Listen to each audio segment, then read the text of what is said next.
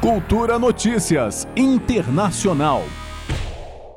Ótima tarde para você ouvinte sintonizado nas ondas da Cultura FM. Vamos aos destaques do noticiário internacional desta segunda-feira.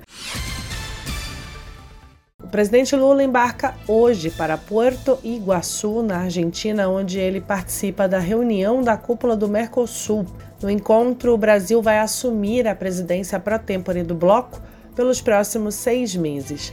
Nesse período, o governo brasileiro pretende defender, junto aos demais membros do grupo, a necessidade de realinhar o processo de integração regional, algo que, segundo Lula, tem reforçado em agendas públicas, se esfacelou nos anos anteriores em razão de governantes que, na avaliação do presidente, não davam a importância que o Mercosul merece.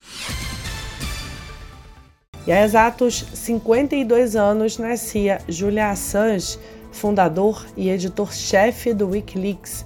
Assange já conquistou vários prêmios como jornalista com centenas de investigações sobre corrupção, guerras e a indústria da vigilância.